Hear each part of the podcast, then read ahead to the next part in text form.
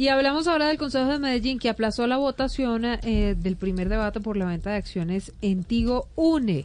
Según algunos miembros del Consejo, faltaba información sobre qué va a pasar con los trabajadores si se da esa enajenación, Natalia, allí en la capital de Antioquia.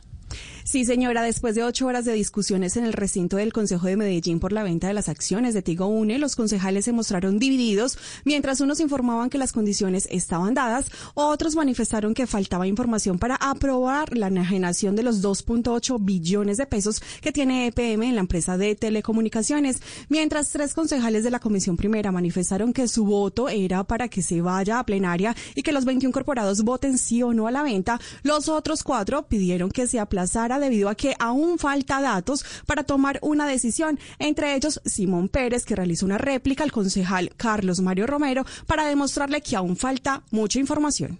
Si usted me responde aquí las preguntas que le voy a hacer, yo voto. No, no, no, se lo estoy diciendo porque usted me está diciendo que está, todo está clarísimo y que mis, mis preguntas no tienen sentido. ¿Qué va a pasar con los trabajadores? Cuénteme eso. Al no obtener respuesta, la Comisión Primera del Consejo de Medellín votó y, decidió para aplazar el primer debate. Por ahora, Silvia se espera una nueva fecha para conocer la suerte de la iniciativa.